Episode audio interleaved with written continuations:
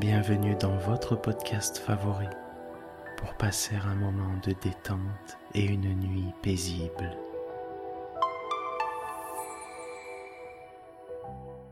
Installez-vous confortablement et profitez chaque soir de votre moment de relaxation avec le podcast Dormir sans souci.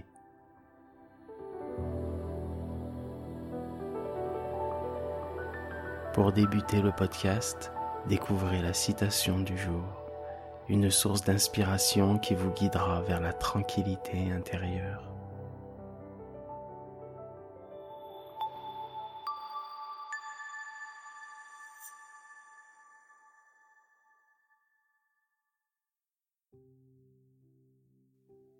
Notre citation du jour nous a été envoyée par notre abonnée Francine de Nice. Comme nulle pierre ne peut être polie sans friction, nulle personne ne peut parfaire son expérience sans épreuve. Cette citation intense de Confucius nous rappelle une vérité essentielle de la vie. La croissance et le perfectionnement de nous-mêmes viennent souvent par le biais de défis et d'adversités. Elle nous enseigne que, tout comme une pierre brute doit être polie et façonnée pour révéler sa beauté cachée, nous, en tant qu'êtres humains, sommes constamment façonnés et améliorés par les difficultés que nous rencontrons. Cette citation doit nous encourager à voir les épreuves comme des occasions d'apprendre, de grandir et de nous renforcer chaque défi, chaque difficulté que nous affrontons, chaque épreuve que nous surmontons nous rapproche un peu plus de la meilleure version de nous-mêmes. Chaque expérience, même la plus difficile, contribue à notre maturation, nous aide à devenir plus forts, plus sages, plus résilients. Souvenons-nous, durant ces moments de difficulté, que ce sont les meilleures occasions pour que nous puissions nous rapprocher de la meilleure version de nous-mêmes. Vous êtes sincèrement plus forte, plus fort que vous ne le pensez. Et chaque épreuve vous rapproche un peu plus de la personne exceptionnelle que vous êtes. Merci Francine.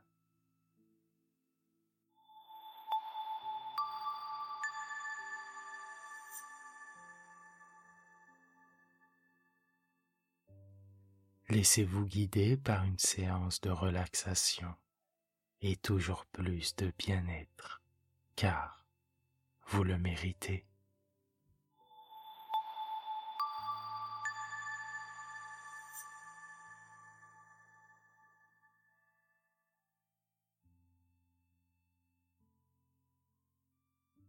Allongez-vous confortablement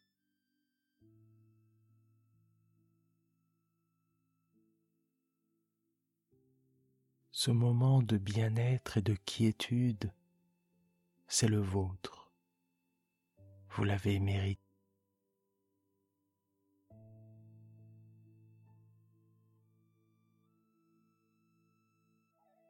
Inspirez profondément par le nez.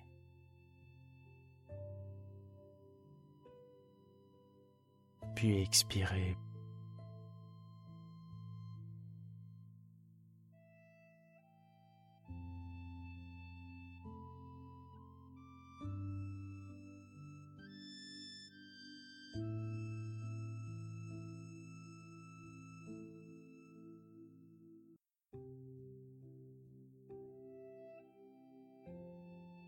Détendez vos muscles.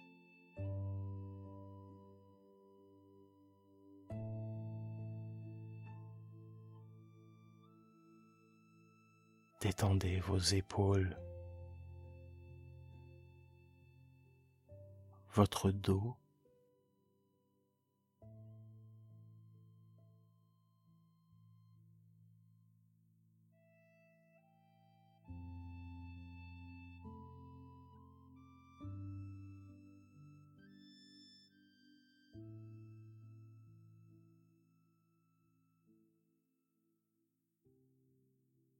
Profitez de cet instant. Aucun souci, rien ne compte, si ce n'est votre bien-être.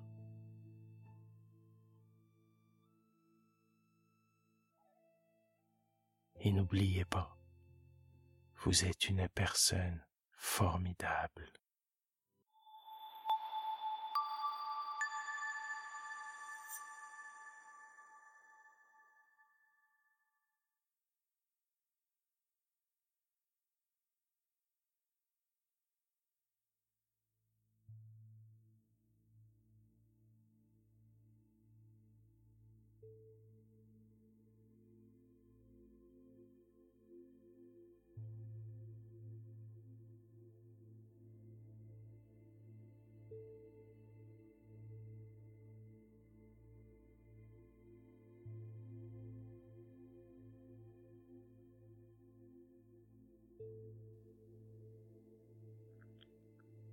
Le major commandant prussien, comte de Phalsberg, achevait de lire son courrier, le dos au fond d'un grand fauteuil de tapisserie et ses pieds bottés sur le marbre élégant de la cheminée.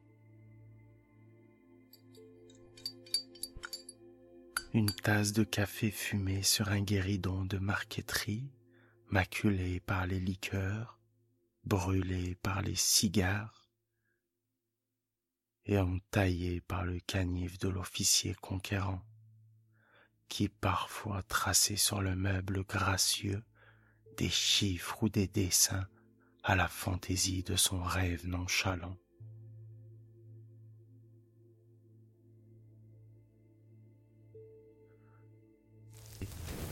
Il se leva, et après avoir jeté au feu trois ou quatre énormes morceaux de bois,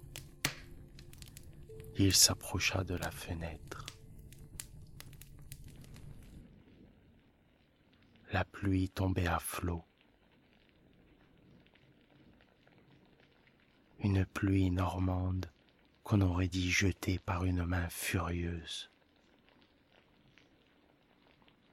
Une pluie en biais, épaisse comme un rideau, formant une sorte de mur arrêt oblique.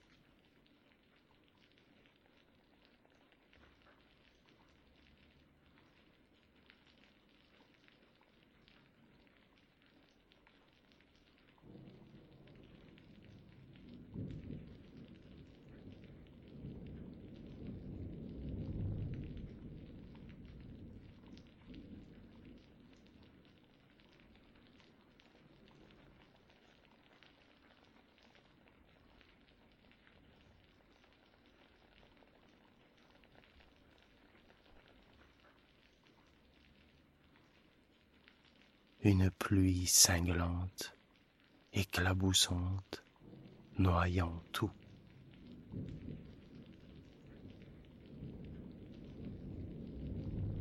Une vraie pluie des environs de Rouen, ce pot de chambre de la France.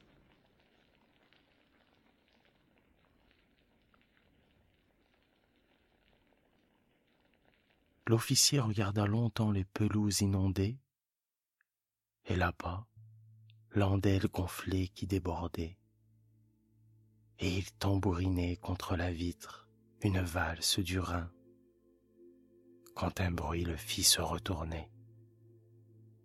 C'était son second, le baron de Kelwinstein, ayant le grade équivalent à celui de capitaine. Le major était un géant, large d'épaules, orné d'une longue barbe en éventail, et toute sa grande personne solennelle éveillait l'idée d'un paon militaire, un paon qui aurait porté sa queue déployée à son menton.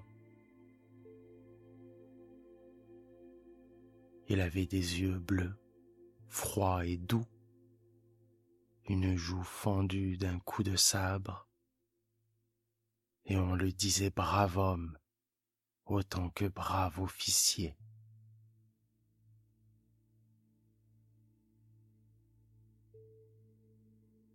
Le capitaine, un peu rougeau à gros ventre, sanglé de force, portait presque ras son poil ardent, dont les fils de feu auraient fait croire, quand il se trouvait sous certains reflets, sa figure frottée de phosphore.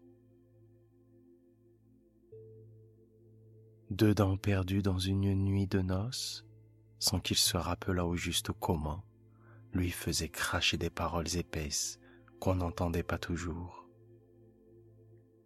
Et il était chauve du sommet du crâne seulement, tonsuré comme un moine, avec une toison de petits cheveux frisés, dorés et luisants, autour de ce cerceau de chair nue.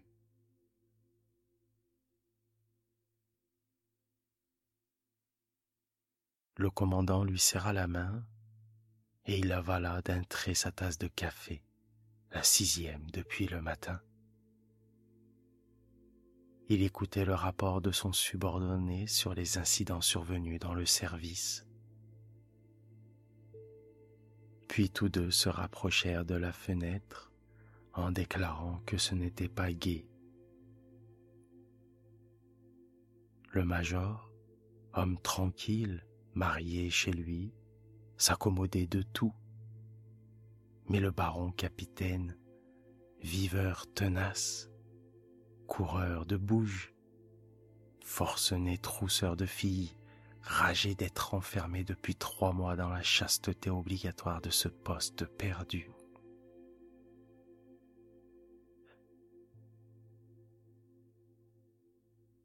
Comme on grattait à la porte, le commandant cria d'ouvrir et un homme, un de leurs soldats automates, apparut dans l'ouverture, disant par sa seule présence que le déjeuner était prêt. Dans la salle, ils trouvèrent les trois officiers de moindre grade, un lieutenant, deux sous-lieutenants et le marquis, un tout petit blondin fier et brutal avec les hommes, dur avec les vaincus et violent comme une arme à feu.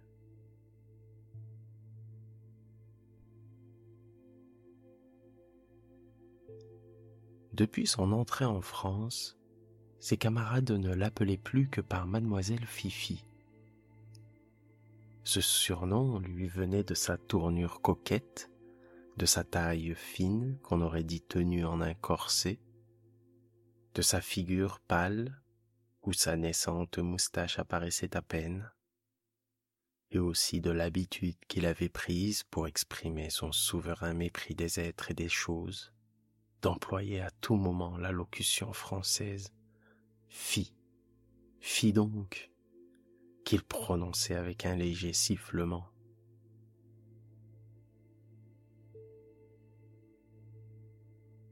La salle à manger du château du Ville était une longue et royale pièce dont les glaces de cristals anciens, étoilés de balles, et les hautes tapisseries des Flandres, tailladées à coups de sabre, disaient les occupations de mademoiselle Fifi en ces heures de désœuvrement. Sur les murs, trois portraits de famille, un guerrier vêtu de fer, un cardinal et un président fumaient de longues pipes de porcelaine, tandis qu'en son cadre dédoré par les ans, une noble dame à poitrine serrée montrait d'un air arrogant une énorme paire de moustaches faites au charbon.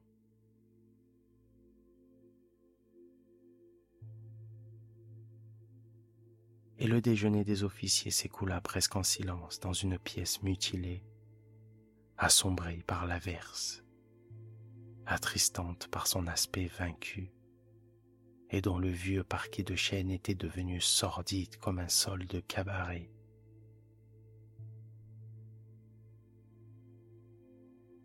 À l'heure du tabac, ils commencèrent à boire, ayant fini de manger, et ils se mirent de même que chaque jour à parler de leur ennui les bouteilles de cognac et de liqueur passaient de main en main, et tous, renversés sur leurs chaises, absorbés à petits coups répétés, en gardant au coin de la bouche le long tuyau courbé que terminait l'œuf de faïence, toujours peinturluré comme pour séduire des hautes taux.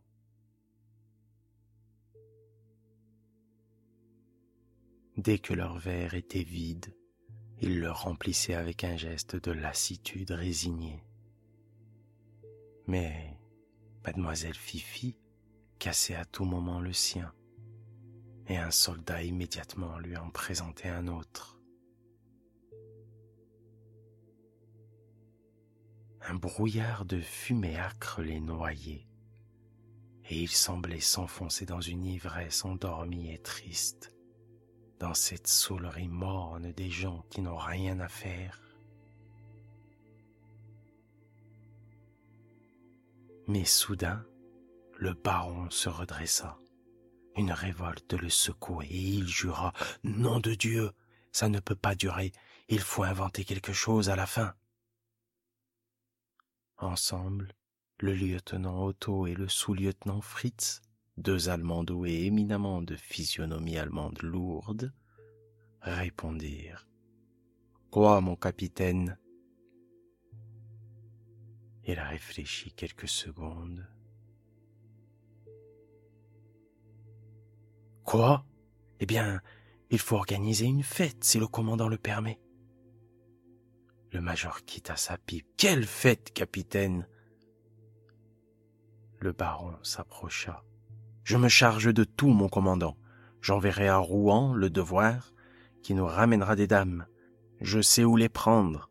On préparera ici un souper. Rien ne manque d'ailleurs, et au moins nous passerons une bonne soirée. Le comte de Falsberg haussa les épaules en souriant. Vous êtes fou, mon ami mais tous les officiers s'étaient levés, entouraient leur chef et le suppliaient. Laissez faire le capitaine, mon commandant, c'est si triste ici. Ah oui. À la fin, le major céda. Et aussitôt le baron fit appeler le devoir, un vieux sous-officier qu'on n'avait jamais vu rire, mais qui accomplissait fanatiquement tous les ordres de ses chefs quels qu'ils fussent.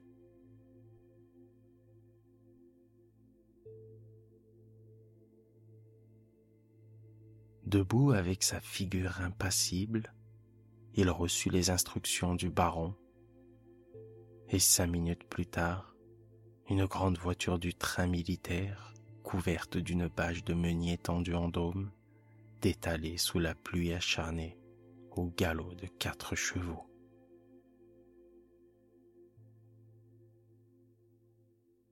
Aussitôt un frisson de réveil sembla courir dans les esprits. Les visages s'animèrent et on se mit à causer.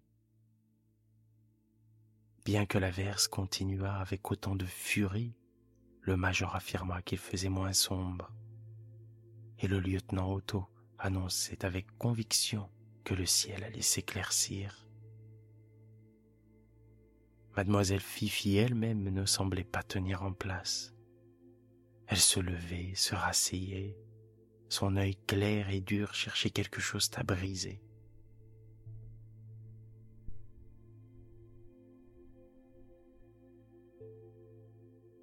En quittant son château, le propriétaire légitime, comte Fernand d'Amoy Duville, n'avait eu le temps de rien emporter ni de rien cacher sauf l'argenterie enfouie dans le trou d'un mur. Or, comme il était fort riche et magnifique, son grand salon, dont la porte ouvrait dans la salle à manger, présentait avant la fuite précipitée du maître l'aspect d'une galerie de musée.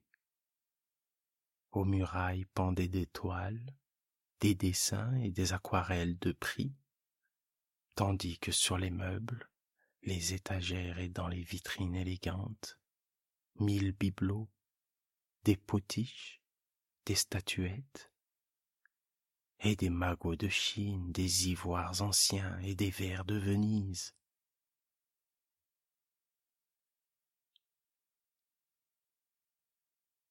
Mademoiselle Fifi entrait la première, battait des mains avec délire devant une Vénus de terre cuite, dont la tête avait enfin sauté.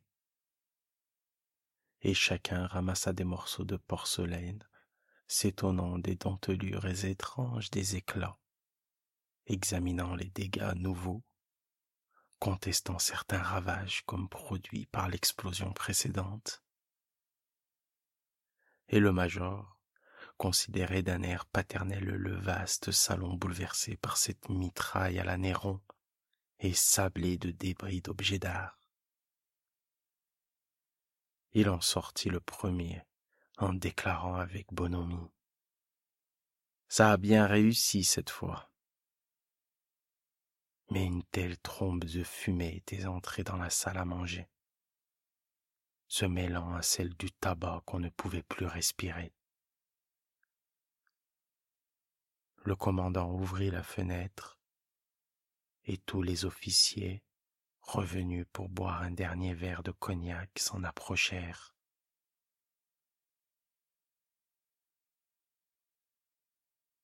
L'air humide s'engouffra dans la pièce, apportant une sorte de poussière d'eau qui poudrait les barbes. Il regardait les grands arbres accablés sous l'averse, la large vallée enfumée par ce dégorgement de nuages sombres et bas.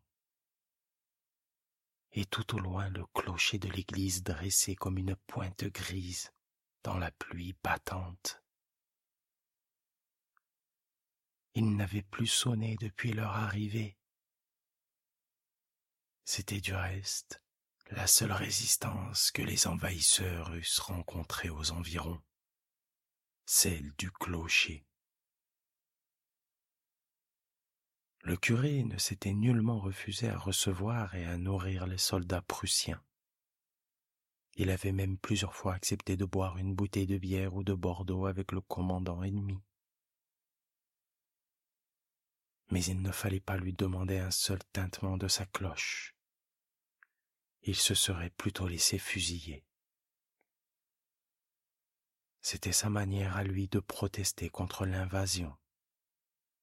Protestation pacifique, protestation du silence, la seule, disait-il, qu'il convint au prêtre, homme de douceur et non de sang. Et tout le monde, à dix lieues à la ronde, vantait la fermeté, l'héroïsme de l'abbé Chantavoine qui osait affirmer le deuil public et le proclamer par le mutisme obstiné de son Église.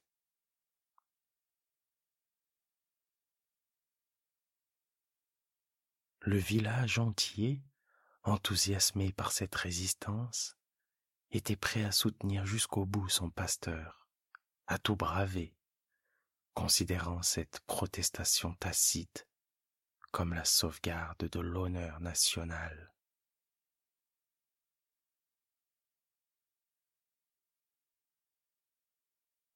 Le commandant et ses officiers riaient ensemble de ce courage inoffensif.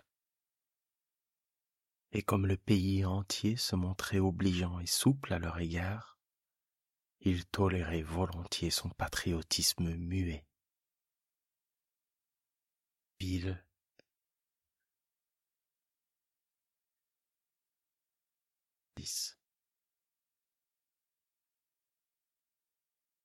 Quand ils se retrouvèrent de nouveau à la nuit tombante, ils se mirent à rire en se voyant tous coquets et reluisants comme au jour de grande revue, pommadés, parfumés.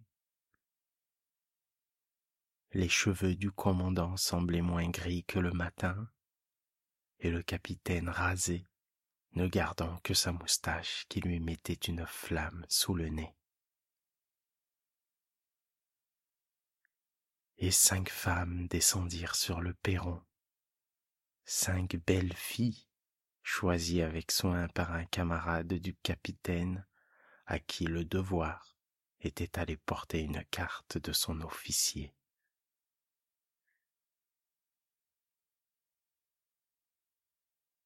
Elle ne s'était point fait prier, sûre d'être bien payée, connaissant d'ailleurs les Prussiens depuis trois mois qu'elles ont tâtés, c'est le métier qui veut ça, se disait-elle en route. Sans doute pour répondre à quelques picotements secrets d'un reste de conscience.